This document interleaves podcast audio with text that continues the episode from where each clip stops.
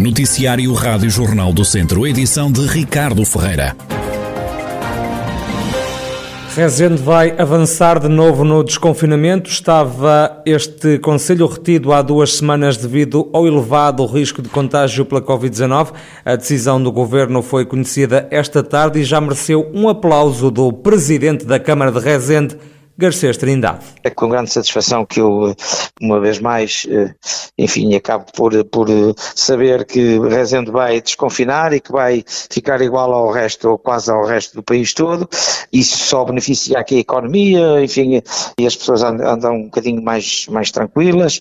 Eh, nós também estamos na época da, da cereja, portanto também é importante, eh, enfim, porque a cereja é a atividade agrícola que mais contribui para a sustentabilidade económica do nosso Conselho e pronto, e, e nós precisamos, enfim, de recuperar agora, uh, nos próximos tempos, enfim, aquilo que eventualmente aqui algumas pessoas perderam nestas semanas, enfim, que estivemos aqui com atraso no desconfinamento. Rezende volta a abrir. Quem vai ficar confinado mais uma semana é o Conselho de Lamego, que se mantém com as regras de 19 de abril, isto é, estão abertas todas as lojas, também os restaurantes, cafés e esplanadas, mas que têm que encerrar às 10 e meia da noite durante a semana e à uma da tarde ao sábado e domingo. Os cinemas, teatros, auditórios, salas de espetáculos podem funcionar. Está também autorizada a prática de modalidades desportivas de médio risco. A atividade física ao ar livre só pode ser praticada juntando no máximo até seis pessoas. Os eventos exteriores estão sujeitos a uma diminuição de lotação, tal como os casamentos e batizados, que só podem ter 25% da lotação. O presidente da Câmara de Lamego, Ângelo Moura, ouvido pela Rádio Jornal do Centro, confessa que estava à espera de uma outra decisão do governo. Estava com a expectativa desta feita que eventualmente pudéssemos evoluir positivamente eh, porquanto registros estatísticos nos põem numa evolução positiva. É certo que a decisão do Conselho de Ministros foi tomada com base nos dados oficiais divulgados pela DGS no dia de ontem.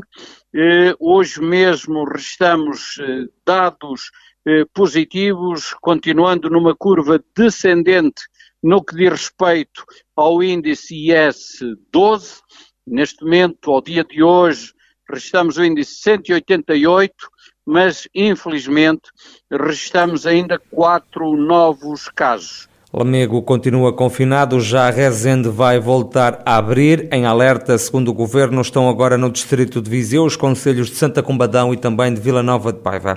Continuam a aumentar os casos de Covid-19 em Mangualde. No Conselho, nas últimas horas, foram conhecidas mais quatro infecções. É o segundo dia consecutivo com novos contagiados.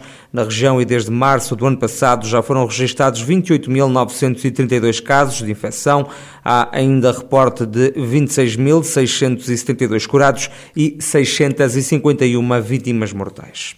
Uma decisão acertada do partido é assim que Mota Faria, presidente da Assembleia Municipal de Viseu, classifica a escolha de Fernando Ruas para liderar a lista do PSD ao município de Viseu, já nas próximas autárquicas. Foi a decisão certa do presidente do partido e também dos órgãos do partido a escolha certa, a liderança que o Conselho e a região neste eh, neste momento precisam, não é? É, é? é, um desafio. É um desafio eh, que eu penso que o Dr. Ruas assumirá, assumirá eh, com aquilo que é eh, a seriedade, a autenticidade e o dinamismo que ele nos habituou. Neste momento, eh, Viseu, eh, estamos num momento em que precisa de um, precisamos de um Viseu lutador, reivindicativo, atendendo eh, a tudo o que está em cima da mesa em termos do desenvolvimento e também, não só isso, e em termos eh, das necessidades de investimento que temos. Mota faria o regresso de Fernando Ruas às lutas pela Câmara de Viseu. Em Vozela, o candidato da CDU defende a criação de uma associação municipal de Lafões que junta os conselhos da região para apostar em força no setor do turismo, uma ideia apresentada por Eduardo Beloto, ele que avança de novo à Câmara de Vozela nas próximas autárquicas para reforçar a mensagem que não conseguiu passar há quatro anos. Estas autárquicas volta a ser a repetição da mesma candidatura, porque há quatro anos também fui eu, e levou-me a que o coletivo da, da CDU entendeu que deveria ser eu, e eu também entendi que a mensagem que eu quis passar há quatro anos ela uh, não foi, ou melhor, ela não foi bem incutida no, no, nos voselenses e espero que agora, com mais aperfeiçoamento, eu consiga fazer perceber que, o que é que Vozela precisa. Uma das bandeiras da candidatura de Eduardo Bloto é a criação de uma associação intermunicipal de Lafões para reforçar o turismo da região.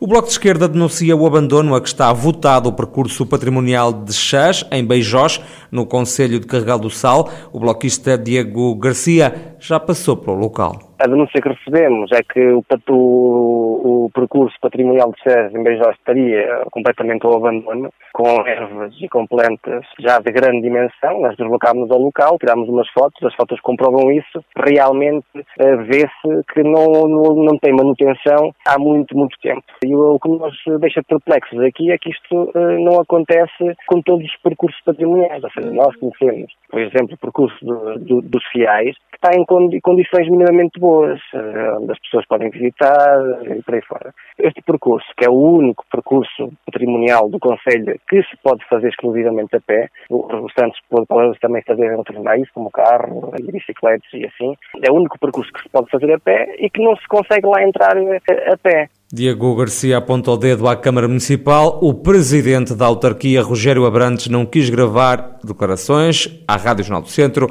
mas garantiu que a limpeza do caminho vai avançar em breve.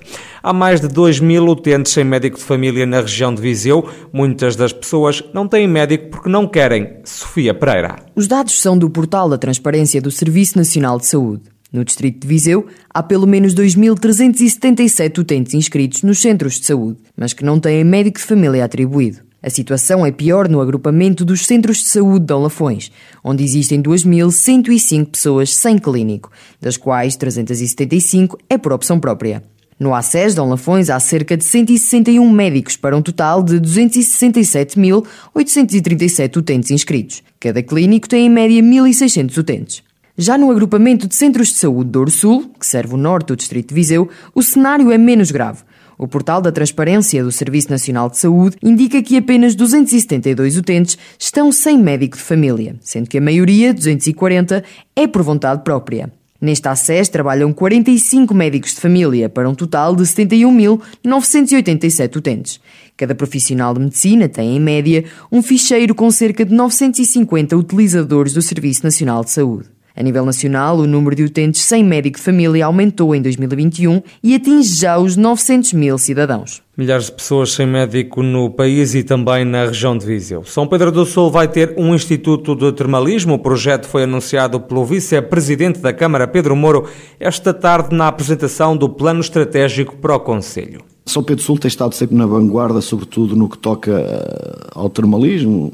Somos a capital do termalismo somos pioneiros na dermocosmética, na, na, na geotermia e, portanto, também temos que ser nós a marcar o passo aqui num contexto formativo de tudo o que tem a ver com, com o termalismo. E o objetivo é que possamos, eh, nos próximos tempos, em conjunto com a Termalistur e num trabalho que, que o Dr. Vitor Leal já fez, sobretudo junto de algumas instituições de ensino superior, para que possamos a breve, a breve trecho ter ali um espaço que, como eu disse, ajuda-nos a, a, a marcar o ritmo ao, ao, estarmos na vanguarda do termalismo e, por outro lado, e acima de tudo, e numa, numa perspectiva mais, mais política, digamos assim, é mais uma forma de nós atrairmos outras gerações e um público mais novo para o, para o nosso Conselho e é mais um contributo que podemos dar. Segundo Pedro Moro, vice-presidente do município de São Pedro do Sul, o Instituto de Termalismo vai ser instalado no antigo Colégio de São Tomás de Aqui, num edifício que está agora nas mãos da Câmara. E a Comissão Vitivinícola Regional do Dão, a CVR, organiza já amanhã, sexta-feira, um seminário internacional sobre vinho. Arlindo Cunha, presidente da organização, adianta que a sustentabilidade vai ser o principal tema à discussão.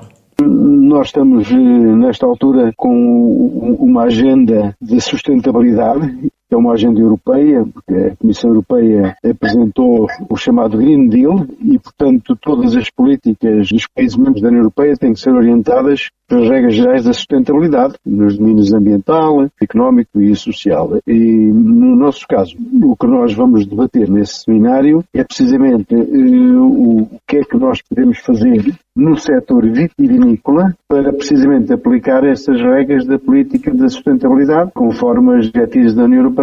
A ideia é debater que medidas devem ser tomadas na produção de vinho para proteger o meio ambiente. Na parte da vinha é fundamental a questão, digamos, da, do controle dos infestantes, sem recursos demasiados pesticidas, é fundamental a questão da racionalidade no uso da água, na questão das adegas também a questão da água e da energia, portanto tudo isso são o que nós vamos abordar são que, que medidas é que devem ser aplicadas quer na viticultura, portanto na produção de uvas, quer na enologia, na produção de vinhos, nas adegas, para nós podermos eh, ser mais compatíveis com as regras ambientais e desta forma estamos a contribuir para as alterações climáticas, não é? A Conferência Internacional sobre Vinho decorre esta sexta-feira no Politécnico de Viseu, é organizada pela CVR Dão.